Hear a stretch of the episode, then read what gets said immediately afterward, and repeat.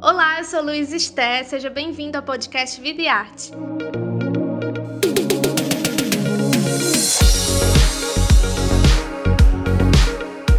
Nessa nova temporada, a gente vai conversar com diversos artistas brasileiros. Toda semana, um novo episódio vai estar disponível no seu agregador de podcast favorito. Para acompanhar o bate-papo na íntegra e mais detalhes sobre o projeto Vida e Arte com Vida, assine o Povo Mais, a plataforma multistreaming do Povo. Ah, e não esquece de acompanhar o Vida e Arte nas redes sociais e nos seus cadernos especiais do jornal o Povo.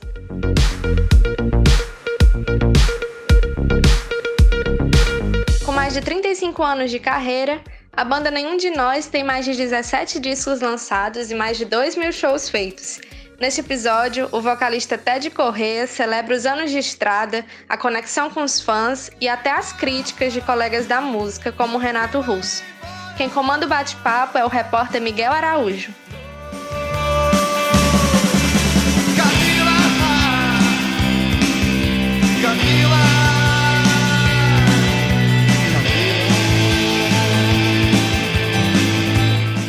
feitas as apresentações, eu gostaria de dar boas-vindas agora para o nosso convidado de hoje, Tedi Correia. Muito obrigado, Tedi, por participar desse episódio. É um prazer ter você por aqui. Prazer é todo meu, Miguel. Eu sei que a gente vai poder abordar as coisas de uma maneira um pouco mais profunda do que normalmente. São 35 anos de carreira que são, vão ser completados agora em outubro né, de 2021. E a gente fala agora do presente, dessa marca expressiva. Mas olhando para trás, é, quais são os principais pontos que você acha que acompanham o Nenhum de Nós? Seja a partir das músicas de sucesso, dos anos na estrada, como é que você percebe a transformação da banda? Nenhum sempre foi uma banda que conseguiu acompanhar bem a, a evolução das coisas, a evolução da música, a evolução dos meios, é, e isso é uma coisa que ajuda a gente a, a, manter a atividade por tanto tempo, né? Não ficar para trás, não ir a reboque assim das coisas, né? E se eu pudesse marcar alguma coisa assim, destacar uma coisa nesses 35 anos, eu creio que é de uma de uma banda, de um artista, né? Que foi coerente o tempo inteiro, foi honesto com o seu público o tempo inteiro e procurou construir uma carreira é, digna, assim, né? Que é uma coisa que eu acho que é o objetivo de muitos artistas, assim, onde a gente olha e, e todos os caminhos, todos os passos, todos os, até mesmo os percalços, os, os, acertos e os erros fazem parte de uma, de uma trajetória é, digna, de, de, de, claro, não se acerta sempre, né? A gente tem é, essa noção de que é, ela é feita, a carreira é feita para altos e baixos, então imagina quantos a gente já não teve em 35 anos. Mas é muito importante manter esse pensamento né, de buscar a referência artística em primeiro lugar, de buscar é, uma coerência e, um, e, uma consistência artística antes de ficar correndo atrás do sucesso, correndo atrás da execução em rádio, essas coisas que a gente sabe que são importantes, mas que elas devem ser consequência e não uma causa. Né? E em março de 2020, a banda estava em turnê para em uma comemoração ao relançamento dos álbuns Paz e Amor e Paz e Amor Acústico, só que começou a pandemia aqui no Brasil e aí os shows presenciais tiveram que ser interrompidos.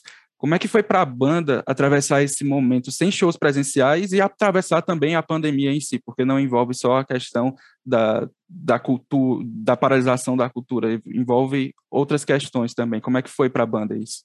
Foi bem difícil. Eu diria que ainda está sendo difícil, porque o artista no Brasil é, ele tem uma série de questões em relação a como ele é, é remunerado em relação à execução até mesmo nas, nas plataformas e tal. E o que sustenta o artista é o evento presencial. Os shows, né? Já faz muito tempo, desde o tempo do vinil, é, só quem ganhava di dinheiro com disco mesmo, assim, era quem vendia muito. Então sempre o artista foi um, o, o, teve como assim o seu principal ganha-pão o, o evento presencial. Aí imagina, a gente vai fazer um ano e meio aí que não tem mais evento presencial, não tem eventos onde é presencial que eu digo é show, né? E, e a gente não consegue, é, digamos assim, a, não é nem fazer um planejamento, né? É enxergar, né? Porque quando começou a, pandemia, lembro que ah, vai ser uns meses aí, depois volta tudo ao normal. E isso já passou um ano e meio, então não conseguem enxergar assim à frente. Ah, ah parece que vai, já vai voltar. E aí a gente fica com essas coisas assim, né, de bancar, ler a bola de cristal, né, e não tem nem as, os cientistas estão tendo, as pessoas não conseguem fazer uma projeção do que vai acontecer ou deixar de acontecer, e para o artista, menos ainda, né? Então, é, foi um período, está sendo um período de muita incerteza, é, dessa paralisia, de frustração, então, por isso mesmo, a gente procura não fazer planos é, baseado em, em, projeções de futuro e tal, porque não, não tem, né? Não, não tem como. No meio do caminho, é, Miguel teve todos, todos, né? Foram imaginação. A gente está com quase 600 mil mortos no Brasil no meio do caminho. A gente, todos nós tivemos perdas afetivas, perdas de pessoas queridas. É, então, nossa, como eu disse, foi e está sendo um período muito complicado. E Teddy, você mencionou como no começo teve essa questão da incerteza, de achar que é, seria por pouco tempo assim, mas aí com o passar do tempo foi se constatando que não era algo tão transitório assim. Essa pausa provocada pela pandemia permitiu que a banda refletisse sobre os próprios processos de, de fazer música, por exemplo, como explorar algum outro estilo, ou trazer temas mais intimistas para o trabalho do Nenhum de Nós? Gerou e proporcionou um momento de muita reflexão é, sobre os processos, sobre a temática, sobre a nossa postura em relação a certas coisas. É, eu te diria que, inclusive, essa reflexão ela é constante e, e ela é frequente e, e, ela é fundamental, assim, para a continuidade, porque é, as coisas que vêm acontecendo é, no nosso país e vêm acontecendo ao nosso redor e que a gente tem presenciado, nenhum de nós sempre teve na sua história, é, canções que pontuaram temas muito importantes e relevantes, assim. A Camila, por exemplo, fala de, de, um tema da violência e do, da relação abusiva, da violência de gênero. A gente já escreveu canções que no início de, dos anos 90 falavam sobre a, a AIDS é, e, a, e o quanto ela afetava a vida das pessoas. A gente já fez sobre violência urbana, sobre os moradores de rua, sobre faz, a gente sempre entremeou o nosso lado mais romântico, digamos assim. Teve um, um, um, buscando um equilíbrio entre essas canções que fossem mais assim, românticas, tratando mais da vida afetiva e tal, com canções que é, tivessem um olhar mais social, mais comprometido e tal. Então, é, com o passar do tempo, a gente tem olhado isso também com, é, com essa seriedade e é e eu diria que nesse momento é uma, é uma, é uma questão que a gente levantou, e que eu, pelo menos, observei internamente, assim, que a gente precisa refletir a respeito. E levando em consideração isso que você falou agora, e como as, a pandemia foi um, tem sido um período que também traz reflexões, como é que foi a produção do EP feito em casa? Como é que, que foi lançado ah, em outubro né, de 2020, ainda ainda está em pandemia, né? Mas como é que foi esse processo de produção? Naquele período que começou, naquele período que começou a pandemia e, e as pessoas tiveram que ficar em casa, isoladas e tal, né? É, muitos artistas fizeram isso, de gravações colaborativas à distância, né? E nós, obviamente, ficamos é, estimulados a fazer também. E quando a gente fez duas canções dessas, assim, à distância, nós é, pensamos, pô, vamos fazer um, imaginar isso como um projeto, assim, para a gente ir levando durante um período que a gente tiver que ficar isolado, né? E aí geraram essas canções que, que, que somaram essa, essa, essas oito do EP e que a gente fez realmente, foi um, de uma forma radical, tudo feito em casa.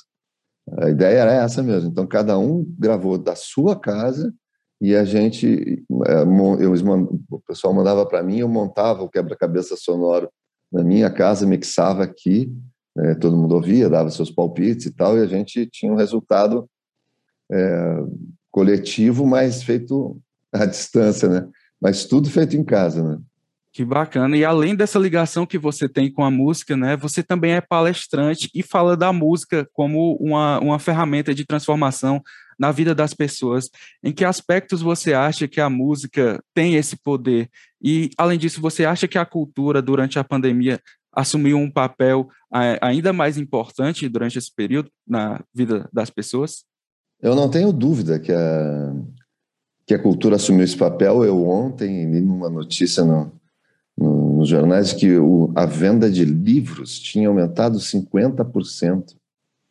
Ou seja, é uma, um valor expressivo, né? As pessoas buscaram isso, né? Buscaram a leitura, buscaram a arte através de filmes, de séries, né? E a música não foi ficou de fora disso. Né? É, as plataformas elas elas demonstraram também né, o resultado de pesquisa aí que teve muita procura e pelo menos no ano passado um, um, um dado que chamou, me chamou a atenção que eu tive contato com ele foi de que a, essa busca era muito em torno de músicas dos anos 80, do rock dos anos 80. Imagino que as pessoas que tiveram que permanecer em casa e, ou trabalhando em casa, elas já tinham uma faixa etária que, que é uma faixa etária que admira e se sente conectada com a música, com o rock dos anos 80. É, dentro dessa ideia, já respondendo a tua pergunta sobre o que eu falo sobre a música e como ela pode ajudar as pessoas, é, eu, eu iniciei já fazem uns 10 anos, mais ou menos, como palestrante, estabelecendo paralelos e um olhar musical sobre o trabalho, sobre uh, trabalho em equipe, ambiente de trabalho, carreira, inovação e tal, conectando com a música. E mais recentemente eu me aprofundei muito no, no impacto da música também na, na nosso desempenho cerebral, porque hoje em dia os estudos se, se aprofundaram muito, os avanços tecnológicos permitem que se faça ah, uma leitura do, do, do, da reação cerebral em tempo real, né? os exames de imagem, né? ressonância magnética e tal. E, então é possível saber o quanto é, cada estímulo afeta o nosso cérebro. E a música, é, de uma maneira única, nada afeta o cérebro como a música afeta. Afeta, afeta assim, na sua totalidade o cérebro inteiro. A gente lê na, na, na, nas pesquisas que parece vir uma, uma discoteca, todas as luzes começam a brilhar no cérebro ouvindo música. Só é, a gente inconscientemente, quando ouve música, avalia hum, na parte instrumental são nove atributos que vão desde o volume, da, do tom, não é, do ritmo, é, até a posição que se ouve a música. O cérebro está trabalhando em várias uh, frentes, e uh, isso é inconsciente, não para para fazer isso, mas ele, com isso, estimula certas relações, até, por exemplo, da fala, da, da, coordenação motora, da plasticidade e da, do pensamento divergente. São inúmeros benefícios, inúmeros benefícios que ouvir música beneficia através no, do, do, do, da reação do cérebro. Né? Enquanto mais se estuda isso, mais se constata que é possível, né? Então, tu tem desde a questão da, da anedônia, né, que é aquela ausência de sentimento, que é gerado em, hoje em dia pelo, pelo tal do burnout, né, que é aquela história que o cara entra em uma espécie de colapso de tanto trabalhar, de tanto se estressar, de tanto... E, a, e aí o efeito disso é que tu perde a capacidade da, das relações, é, do, do sentimento, a relação afetiva, e isso para trabalho, para a vida, é, um, é muito ruim. Então, trabalhar com música resgata certos valores, certas relações, certas leituras. É, ela é realmente sem uma coisa, não, não falando do ponto de vista, vamos dizer assim, muita gente fala de coisas holísticas, né? A música não, a música é, ela é da ciência raiz mesmo, do, do, que, do estudo profundo e se sabe dos benefícios que ela pode trazer e ela tem realmente um, um efeito é, imediato em certas relações e, e principalmente na nossa criatividade. Né? na pandemia teve muita gente que se aprofundou mais na música e conseguiu tirava um bom proveito disso, né? Com certeza, eu achei interessante isso você falou no começo da sua fala, que é, mais pessoas voltaram a procurar a música de bandas dos anos 80, né? E aí é. É, teve um, um episódio, um, uma entrevista que você deu ao programa Altas Horas, que você falou da música Camila, um sucesso que impulsionou a, a banda, mas que originalmente estava em uma demo que acabou chamando a atenção da, da gravadora. E pelo que você disse na época, o discurso foi meio como se as portas para a geração do rock dos anos 80 já estavam sendo fechadas quando apareceu o Nenhum de Nós, e aí disse que é, mostrou que deveria também estar nessa prateleira. Olhando agora para a geração não só do rock agora, mas da música aqui no Brasil hoje em dia, você vê muita diferença de contexto é, para os jovens que estão querendo montar uma banda ou seguir carreira musical em relação ao contexto que vocês em que vocês começaram com nenhum de nós, você sente que há mais dificuldades? Como é que você analisa esse cenário para quem está iniciando na música hoje em dia? O contexto mudou muito, muito, porque nos anos 80 antes do estouro do rock brasileiro, as rádios elas eram predominantemente de conteúdo eh, internacional. Então tocava 70% de música internacional, 30 de música nacional. E aí o rock brasileiro veio e virou o jogo, virou essa proporção. E isso despertou o interesse das grandes gravadoras. Então havia interesse nas bandas que estavam surgindo, nos artistas que estavam aparecendo, e, e se criou uma cena. E essa cena ela não existe mais. Ela não tem uh, não tem nenhuma sustentação assim enquanto conceito a cena do rock brasileiro dos 80 que é um troço forte, ela não tem. Ela hoje, quem quer fazer rock hoje no Brasil, é, volta a enfrentar aquelas dificuldades que, era, que eram as dificuldades lá do início é, dos 70, sabe, 80, ali com é, com, a, com aquela coisa que não sabia aonde tocar, se tinha rádio ou não tinha. Eram pouquíssimas rádios que tocavam rock antes do estouro e tal. E a gente voltou para essa mesma situação. Hoje a gente vive um, no país um praticamente assim é um, agora está mudando um pouco, mas até há pouco tempo atrás era, um, era uma espécie de ditadura de um estilo onde eu acho eu acredito que 90% das rádios de música tocavam focados no sertanejo, agora está variando um pouco, está ficando mais pop, é, mas ainda assim o rock não faz parte desse cardápio e, e são pouquíssimas as rádios que tocam rock, pouquíssimas. Então ficou muito difícil é, que uma banda que está começando encontre canais é, que já lhe deem uma projeção, né?